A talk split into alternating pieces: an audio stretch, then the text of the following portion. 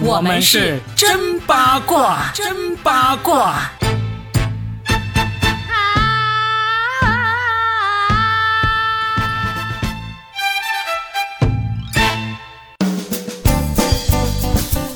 欢迎来收听我们新的一期真八卦，我是算一卦搞笑大叔 Robin，大家好。大家好，我是八一八佳倩。今天我要扮演的是一个扒皮大师，我要来扒开某些男人到底是不是那个披着狼皮的羊，还是披着羊皮的狼？哎，披着这个狼皮的羊是什么男人？我好像就没有见过这种品种啊，好不好？我知道你今天要说几个所谓的下头男人是吧？就让人非常的下头的。毫无疑问，这个下头男呢，我们上两期已经说过了，就是汪小菲啊，这个已经说到已经不想再说了哈。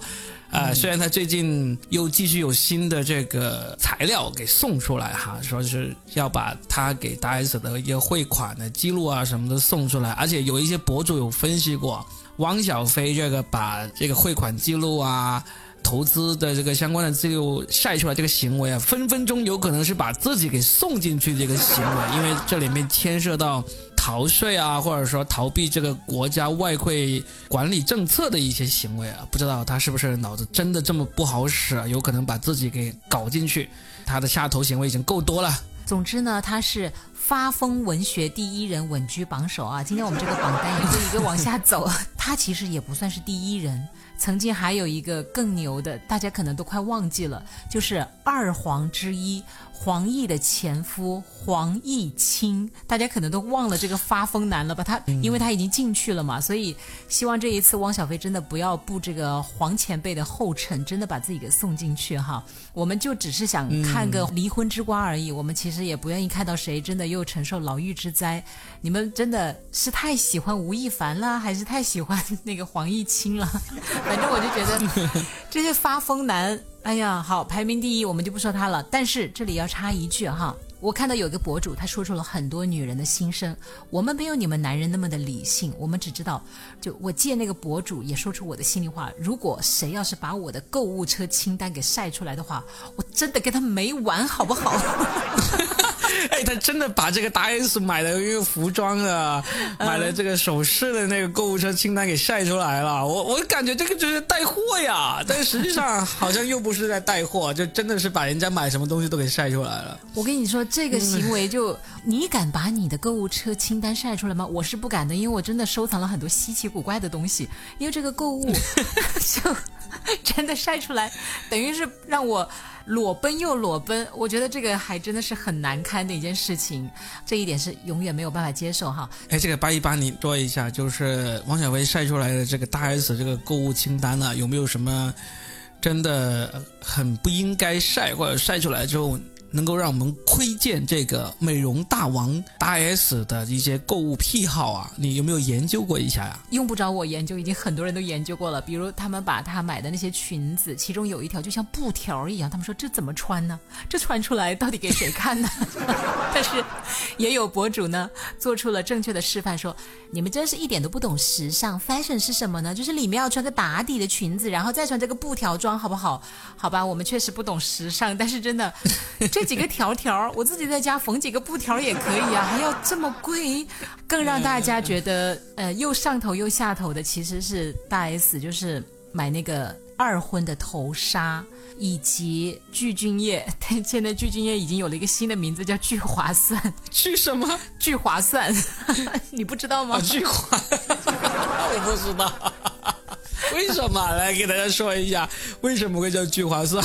就是因为在这场离婚大战当中，这个聚划算哦不，具俊业就是从头到尾他也没出声，也没出钱，应该就出了点力吧，大家就这么分析他，所以八卦就是这么写的哈。只身闯台湾，拿下当红女星，看似追回深爱，实则在韩国混不下去了，然后在这里重新换回了自己事业和婚姻的第二春，他才，所以他才是最大的赢家，就叫做。巨划算，床垫是别人的，鞋子因为在那个大 S 的购物清单里还有一双鞋，居然也是具俊晔脚下的鞋，网友们真是太厉害了，所以它叫巨划算，你知道吗？呃，我怎么听起来它不像巨划算，它像巨滑头啊？网友们真的好有才华。网友们说，其实，在这一场大战当中，最厉害的是张兰，她现在有个名字叫战兰。嗯同时呢，她也是最辛苦的那个，就是她要养两个儿子，一个是大儿子汪小菲，一个是私生子具俊晔。网友们真的好损啊！不过在这个汪小菲晒的这个证据当中啊，呃，我还稍微八卦的查了一下，有一个事情也是他们富豪圈的一个好像是共识啊，还挺有意思的。你有没有留意到？他说，嗯，他因为他的钱不太容易汇到国外去嘛，就一开始是问这个大 S 借款嘛，然后后来呢，他为了还这个款呢，他还卖了画，卖了一幅画，然后呢就把这个钱给给拿到了。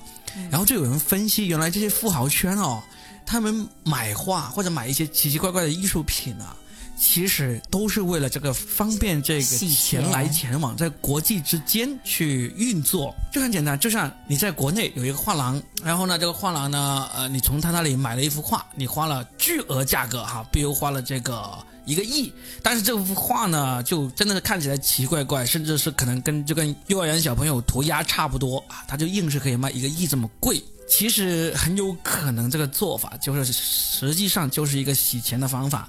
你把这个一个亿的钱给了这个画廊啊，然后画廊呢又跟他国外的分号来进行一个这个资金往来，就很正常嘛，是吧？我生意往来，然后呢，这个富豪他就带着这幅画到国外去。就当他需要用钱的时候，他就把这幅画就再次卖出去，实际上又是卖回给这个画廊的这个国外的分号。啊，那一来一往之间呢，就是这个富豪的钱就转到国外去了啊。对于这个画廊来说呢，他最终就赚中间赚了一些这种手续费，赚了一种这种这种差价，这个利润也是非常的可观的。所以呢，就是王小飞这一次这个爆料啊，就是间接的就证实了流传了很久的关于这些富豪他们投资这个艺术品的背后的一些逻辑、一些故事在里面。哦，这个虽然我没有你们那么懂啊，但是我马上联想到的是，第一有两部电视剧，一部是当年王志文演的，叫《青瓷》，也是通过瓷器的这个拍卖、文物的拍卖，其实也存在这种你说的这种买卖和交易哈。第二呢，就是国画，应该是一位作家写的，也是通过这个你所说的收藏这些字画来实现这个财务的一个。啊，移花接木，然后我又想到了一位网红的鼻祖，豆瓣女神当年的婉婉，还有没有人记得她？她其实后来就嫁给了一个富二代，然后就开了这个画廊。哇，这么说来，她有很大的这个啊，然后嫌疑。我我们只是猜测哈，但是同时我还想到的是，当年这个王中磊、王中军华谊兄弟，因为。这个袁丽大家还记得吗？其实也是一位烈女子哈，她中间也有爆料的时候就说到说，当年那幅画儿啊，这个王总那幅画儿，巴拉巴拉。好，这个我们就说到此为止，因为我们也不想波及更多，同时我们也没什么证据嘛，就在这一顿乱猜测而已。总之呢，你说的这个呢，让我萌生了一个主意，Robin。来，你来当那个 Ruth，我来当那个 Jack。你躺在沙发上，我给你画一张写真。你这是什么鬼想法？然后把它卖给汪小菲。最近的第一下头男汪小菲的事情，其实我们都已经说的差不多了。好像最近还有好几个下头男，是不是？第二号下头男就是当年可能用他的寂寞先生有感动过你的那个曹格哥哥。曹格哥哥呢，真的是无时不刻在发疯，我也不知道他为什么哈，到底他的人生是遭遇了什么？在飞机上要发疯，喝了酒要发疯，在街头要发疯打司机，然后跟老婆要发疯，在微博上要发疯，是不是老天爷就是很公平，给了一个人某种艺术天赋，就一定会赋予他另外一种疾病，叫做神经病？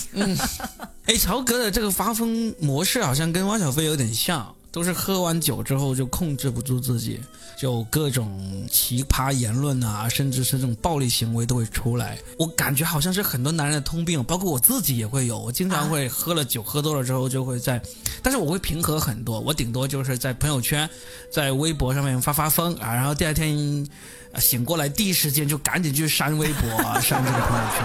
那你何必呢？你何必？没办法，你喝多了你就控制不住嘛。就那时候你是觉得，就是这个世界上所有的一切都好像对自己不好，啊，所有的不满都会放大，所有的这个怨恨都会涌上心头。那我问你一句话啊，都说男人酒后吐真言，请问你们男人酒后吐的是真言吗？包括很多女孩子。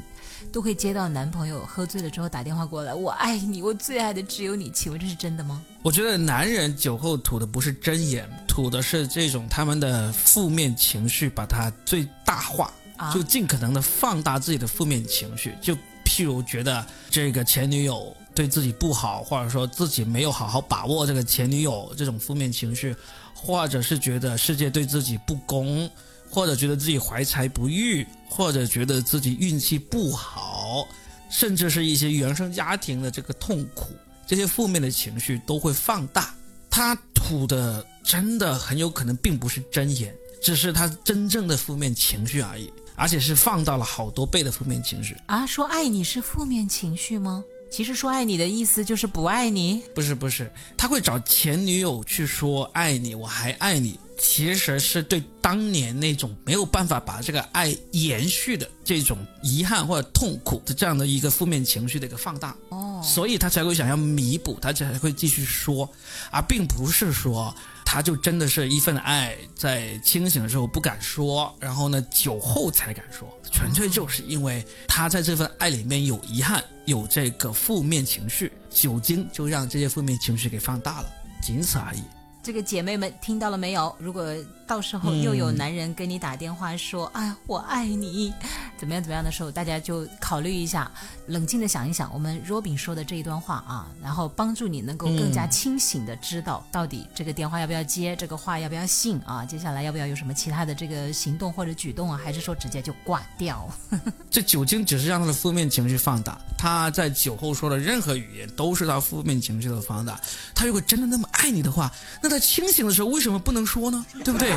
你想想，你看过的所有爱情电影、所有爱情小说、所有的爱情真实故事，它的感人动人的地方，都不是在酒后发生的，嗯，都是在这个清醒的情况下做出的一个理性的一个决定。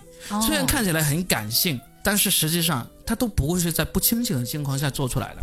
因为曹格他也是喝多了，然后也发微博说：“老婆，我爱你。”对，他也写过这样的话耶。那这个怎么理解？那就是一个放大的是他平时不敢对老婆大声表白、真心表白的一个情绪。他只有在借助这个酒精的帮助才会这样表达。假设他是真的喜欢他老婆的话，那他放大的是他平时压抑在心底、不敢在公众面前赤裸裸的向自己真正爱的人表达的这么一种情绪。啊！但实际上他是不是真的爱他老婆？那就现在看起来好像也不是，那就纯粹只是酒后的一个发泄而已。哦，我其实挺为他感到惋惜的，因为他唱歌还不错。话呢，他之前在《爸爸去哪儿》那儿，凭借着自己的那个萌爸以及他的两个娃，真的是树立了一个很好的形象。哎呀，老天爷其实给了他蛮多的哈，就为什么要这样呢？我有时候真的觉得，嗯，哎。偏偏这些被追着喂饭的人呢，要把饭撒一地啊！真是的，那不是说明老天爷很好吗？嗯，对不对？我们就没有被老天爷追着喂饭啊！我特别没有啊，然后我就觉得，嗯，好吧，那老天爷还是挺公平的，我喜欢老天爷啦。好，接下来。这是下头男第三，就是最近的这个买超出轨。买超是何许人也呢？他是王思聪的好朋友哦，连王思聪都要叫他老婆张嘉倪叫做嫂子。哎呀，听说就是一个神秘的富二代张嘉倪，很多男孩子应该知道，就当年这个寻找紫菱的被琼瑶奶奶看中的，说明她的美貌是非常棒的。后来在这个妻子的浪漫旅行当中呢，这两夫妻也是撒遍了狗粮。然后买超有一句话。男人们学着点啊！他说，在我的婚姻里没有离婚，只有丧偶。意思就是说，我们是不可能离婚的，只有死亡才能把我们分开。对，这个秀恩爱的方式也挺特别啊，听起来有点像咬牙切齿一样，就听起来好像是挺猛的，但是呢，又好像没有品出来甜蜜的点呐，就因为丧偶这个词。实在是太负面了，可能是我描述的不是很好啊，但是你要看当时的这个情境嘛、语境嘛，而且你要知道这个买超他的整个人看起来就是还蛮清爽的，很阳光，一米八几的大个儿，然后听说家里也超有钱，然后。平常又不是那种很高调的嘛，大家对他的印象还真不错，而且加上他在各种这个只要是出现在公众面前，他对他老婆还真是非常的宠爱。张嘉倪本人也说非常的宠爱，这个人设还立得稳稳的。啊，最近他出轨了一个，被称为是。女版周深，然后大家就说周深做错了什么？就是这么一个很年轻的女孩子啊，大家就会觉得你不要之前说话说的那么狠嘛，现在你看打脸打的就很疼啊。但是我觉得你把这个买超列为这个下头男哈，我不是说这个出轨这个事情是很平常，因为因为现在出轨人实在是太多了，多到你都不能把这个出轨的人随随便便称之为这个下头男了。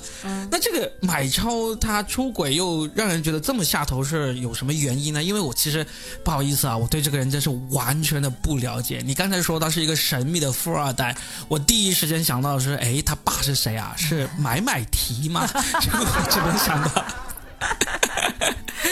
所以完全不知道。就是他呃，作为一个啊普普通通的出轨男，他究竟什么原因导致出轨还出的这么让人下头呢？还有一个原因。首先，第一是因为之前的人设太过于完美，几乎没有任何的破绽，这个是就是对比差。第二，还有一个原因呢，大家就扒了一下他们俩的婚姻，就是发现虽然号称很爱这个老婆，但是居然结婚这么多年，已经有了孩子，他们是没有办过婚礼的。我觉得这个也是值得我们来讨论一下哈。婚礼，你们男人是重视还是不重视呢？给自己喜欢的女人一个婚礼，这不是嗯？一个既定的程序吗？为什么不办婚礼呢？如果不办婚礼，意味着什么呢？来问问你。在我看来，其实男人对婚礼的重视程度是真的因人而异，而且至少我了解的中国男人来说都是非常不重视婚礼这个事情的。哦。但是你说女人，我好像就真的没有见过不重视婚礼的女人。对。就是说，有些女的她会不重视婚礼，但是往往与此同时。也是因为这个男的也不重视，我真的是没有听过说有一个男的他很想要办一个很。正式很豪华或者很浪漫的婚礼，然后这个女的非常的不在意，我真的是没见过。你说出了这个差别哈，为什么女孩对婚礼会那么重视呢？因为几乎所有的这个消费品都在倡导，比如说婚戒，一生只爱一个人，对吧？钻石恒久远，一颗永流传，包括还有这个婚纱，就是一辈子只穿一次。所有的东东西都在告诉女孩子，就是这场婚礼就意味着这辈子我只办一次，难道我都不可以穿上？漂漂亮亮的婚纱吗？而且你看，从小到大给女孩子的玩具是什么？芭比娃娃。给你们男孩子的是什么？挖掘机、个挖土机、战斗机、奥特曼，就不可能说给你们一个王子的玩偶。所以你们可能接受的这个概念就不一样。但是女孩子，你看，基本上哈，我觉得大部分都是什么芭比娃娃啦，各种公主啦，包括我们听的童话都是白雪公主啦，灰姑娘十二点之前就是公主了，才能获得王子的青睐。十二点以后，那个水晶鞋要是没有那个的话，就会变回她的灰姑娘。其实几乎所有东西都在告诉女孩子，哇，那一天你才是公主，而且只有那一天你是公主。我觉得这种消费主义也是给了女生很大的一个心理的暗示吧。嗯，这个买超他连这个婚礼都没有办，那确实是说明问题的。就因为按照我刚才就是从经验上得出来的一个结论，就是说。没有女的会拒绝一场美妙的、漂亮的婚礼的嘛？嗯，对不对？对，很显然，这个买超的前妻啊，现在已经离婚了，是吧？没有明确说离婚，但是呢，张嘉倪自己本人呢，前段时间在这个微博上最后一条微博就是叫做“爱得起，放得下”，哇，挺大女主的宣言的啊。就是我意思说，就算是这个这么潇洒的这个张嘉倪啊，根据我刚才得出来的一个经验总结啊，我不能说完全对啊。我相信张嘉倪她也不会拒绝一场浪漫的以及这个正式的婚礼的，但是这个买超就没有给过她。那其实这个我觉得会说明一定的问题，就是在当初开始的时候，这个男人他就不是完全的全情的投入这段感情里面去，我是有这么一个判断的。嗯，所以你说他现在下头，也是因为既然他一开始就没有完全全情的投入到这段感情里面去呢，他又做了那么多高调的示爱啊、秀恩爱呢，那现在就终于出轨了，确实是挺让人下头的这种做法。那我再问一下，嗯就给了婚礼，代表你还挺重视这个女生；如果不给，确实代表还差那么一点意思，是吗？可以这样说，差那么一点意思的理由有很多种啊，其中一个就是，当然是最让人下头，就是你特意不给了，就能给而不给。还还有一种呢，是可能是情有可原的，就是这个男人他骨子里面就不重视这个事情。你可以说他不具备这种浪漫的情怀，也可以说他对这种仪式感非常的不懂，或者说不重视，都有可能啊。这种不懂和不重视呢，并不是什么大错。不管无论如何啊，女生不管是像你说的这个张嘉倪那么潇洒，还是像那些就是从小就梦想着有一场梦幻婚礼的那种公主型的女孩也好，如果她爱的人愿意为她操办这个事情，他们是一定不会拒绝或者说这个反对的。好，对待婚礼的这个态度，也可以说明男人和女人在情感方面的很多的问题哈。兄弟姐妹们，你们都可以来听听看呢，我觉得还是很有道理的。买超这个行为特别让人下头，我觉得就是因为他之前把这个人设立得太高，对立得太高大上了。对对嗯对，很多时候我觉得还是收着点来吧，因为我倒是也相信，当初他说那些话的时候，其实都是真的。我现在想了想啊，就包括那个呃沈亦斐在《再见爱人二》里面的观察室里面讲的，他说其实，在承诺的当下一定是真心的。就除了那种敷衍式的啊，那其实不管男人还是女人，当然更多的还是男人许下承诺，就是在承诺的那个当下，其实他是真心的。至于过后，确实有很多东西是没有办法去实现，也不能意味着就是说他一定是骗子，而是确实有很多东西他是做不到的。我觉得这个可能相对来讲，他确实就不会说世界非黑即白，你做不到就是骗子啊等等之类，而是讲人就是变化的。人就是他的情绪也好，情感也好，他就是不断的在变化的。哎呀，要是大家都能这么 open，或者说这么的宽宏大量的话呢，哎，我们八卦聊啥呢？对呀，对呀。好了，那我们今天就聊了三个下头男啊，也确实是我们真八卦一向的惩恶扬善哈。这些下头男我们都是非常的谴责的。呃，与此同时呢，我们也是欢迎啊这些不管是下头男下头女啊，继续给我们制造更多的八卦，更多的瓜哈、给我们的听众好好的消遣一下。好，今天节目结束之后呢，大家都回去开始练一练你们的画画啊，到时候画出一张这个村级名画，说不定可以卖个几百万，是吧？市场需求还是挺大的。好了，好的，那我们这期就聊到这儿，下期继续聊，拜拜。拜拜。